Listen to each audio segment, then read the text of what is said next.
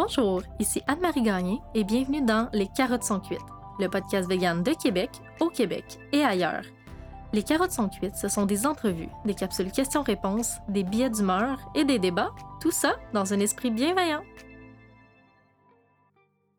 Peut-être vous demandez-vous quel est le rapport avec le véganisme, l'antispécisme et la nouvelle télé-réalité québécoise Big Brother Célébrité? Les véganes qui ont regardé l'épisode de dimanche dernier me verront peut-être revenir. C'est le fameux défi pour devenir le nouveau patron qui m'a fait, disons, sourciller, pour rester poli. Le défi consistait à acheminer des œufs. En tout, il y en avait peut-être une centaine ou plus, euh, jusqu'à une planche pour faire tomber des lettres. Processus à travers lequel les œufs finissaient cassés sur le sol. Jusque-là, rien de scandaleux pour le commun des mortels. Cependant, de mon œil d'antispéciste, j'ai vu autre chose et je pense que c'était assez pertinent pour faire un épisode afin de vous en parler. Tout d'abord, commençons avec le commencement. Je l'admets, je suis une fan de télé-réalité. C'est assez tabou, surtout lorsqu'on atteint un certain niveau de scolarité où tout le monde se pense donc bien trop intelligent pour écouter des niaiseries de même. Cependant, je crois que ces émissions ont un réel potentiel lorsqu'on dépasse le premier degré. Je salue ici d'ailleurs le podcast Les Ficelles. Euh, c'est un podcast féministe qui analyse les émissions d'occupation double sous différents angles psychologiques, sociologiques, anthropologiques et autres pour comprendre différents concepts qui permettent d'appréhender des enjeux dans la vie réelle.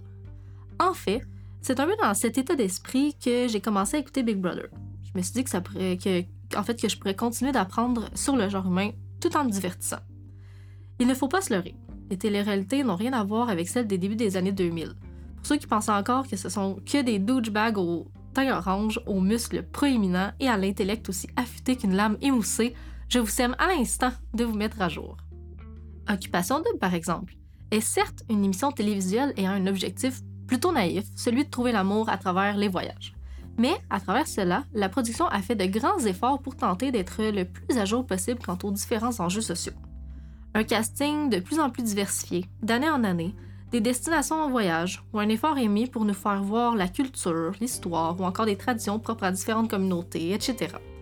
Il y aura évidemment toujours place à l'amélioration et certaines décisions n'ont pas évidemment été optimales, mais nous ne pouvons pas nier que l'effort y est. Là, me direz-vous, il est où le lien avec tout ça et le véganisme? En fait, je crois qu'en 2021, nous devrions être rendus ailleurs lorsqu'on parle du choix du contenu présenté au public, et ce, encore plus lorsqu'il est question d'émissions comme celle-ci qui rejoint un large éventail de personnes. Nous devons être plus consciencieux de ce que nous présentons. Les erreurs du passé devraient nous avoir permis d'avoir tiré quelques leçons quant aux choix euh, faits par les productions. En présentant une activité comme celle de dimanche dernier, j'avoue avoir, été, euh, été assez déçue et j'oserais même dire fâchée. Bon, pour comprendre ma montée de lait, je crois qu'il est important de comprendre qu'est-ce qu'en réalité les œufs de poule? Dans la production avicole, en fait, il y a deux grandes parties les poules à chair et les poules pondeuses. Les poules pondeuses sont sélectionnées génétiquement pour leur productivité. C'est ainsi qu'une poule, qui ne produisait autrefois que quelques œufs par année, en produit aujourd'hui une moyenne de 1 par jour. Donc évidemment, en plus d'être très demandant physiquement pour la poule, elle doit en plus conjuguer avec un environnement assez hostile. Par là, j'entends euh, qu'elles habitent dans des cages étroites qui ne leur permettent pas d'exercer leur comportement naturel, que ce soit tout simplement de marcher, courir ou même ouvrir leurs ailes. Selon plusieurs études, le manque d'exercice compromettrait la santé de leur squelette et sera l'origine de fractures, notamment aux pattes. Des pratiques telles que le débecage, c'est-à-dire la coupe du bec à froid et sans anesthésie, est pratiquée systématiquement chez tous les poussins pour éviter le cannibalisme, causé d'ailleurs par un environnement où les poules sont en contact trop étroit dû au manque d'espace. Les contraintes et conséquences sur les poules en sont nombreuses, mais je ne compte pas m'attarder là-dessus puisqu'un autre aspect de cette industrie est encore plus répugnante.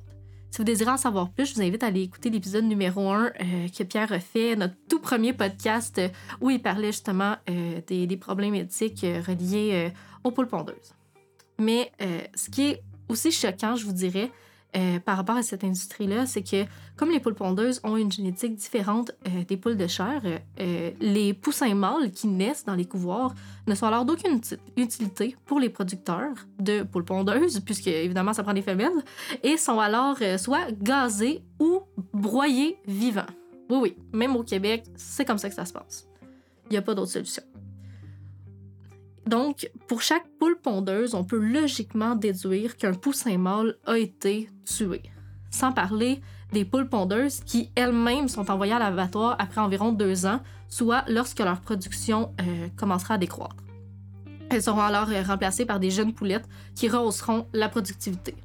Et tout ça, je vous dirais que c'est encore plus scandaleux lorsqu'on considère que l'espérance de vie d'une poule peut aller jusqu'à approximativement 10 ans et je le rappelle, elles sont envoyées à l'abattoir lorsqu'elles n'ont que deux ans. Eh bien, vous voyez, c'est pour ça que j'ai été scandalisée lorsque j'ai regardé cet épisode dimanche dernier. Quand la plupart des gens voient tout simplement qu'un aliment à l'écran, donc un œuf dans ce cas-ci, eh bien moi-même, et j'imagine aussi tous les véganes, nous voyons toute la cruauté et la souffrance que je viens de vous décrire. Tout ça réduit au final euh, dans le simple objectif de divertir un public. Vraiment, c'est là qu'on est rendu en 2021. On n'est pas capable de se trouver des activités qui n'encouragent pas l'exploitation et la souffrance d'être sensible. Vous savez, manger de la viande, des œufs ou consommer des produits laitiers est une activité tellement banale pour le commun des mortels.